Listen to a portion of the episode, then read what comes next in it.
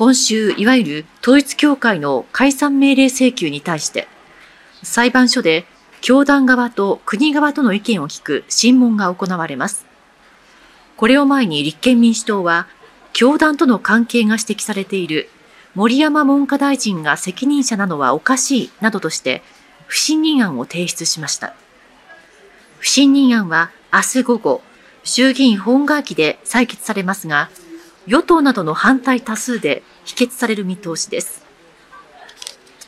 森山大臣には引き続き職責を、えー、全うしていただき、責任を果たしていただきたい。岸田総理は、過去の関係はともかく、現時点で当該団体と一切関係がないとした上で、手続きが進んでいる教団の解散と被害者救済に関して、引き続き責任を果たしてもらいたいとして、森山大臣を続投させる考えを示しました。まあ、私としては、これまで、えー、正々堂々とというんですかね、えー、何ら恥ずべき行動は取ってこなかったと思っておりますので、多くの方に、まあ、不信任案に対して、あ否決という方向で、えー、まあ、投票していただければありがたいな。いわゆる統一教会との関係をめぐり、今日午後、立憲民主党から不信任決議案を出された森山大臣は、こう述べた上で、予算委員会の日程に遅れが出ることについて、申し訳なく思うなどと述べました。不信任決議案は明日の衆議院本会議で採決される予定で、与党側は否決する方針です。両国間の健全な投資、経済交流、これを一層促進することができるのではないかと思います。日本とウクライナの新たな租税条約は、税率を引き下げたり、二重に課税されることを回避する措置を講じたりするものです。鈴木大臣は面会後、日本がウクライナにおいて公平な競争条件を確保できるとして歓迎し、今後はウクライナの復興に向け民間セクターも活躍できると述べました。欧米のウクライナへの支援疲れが指摘される中、マルチェンコ大臣らは追加の財政支援などの要望はせず、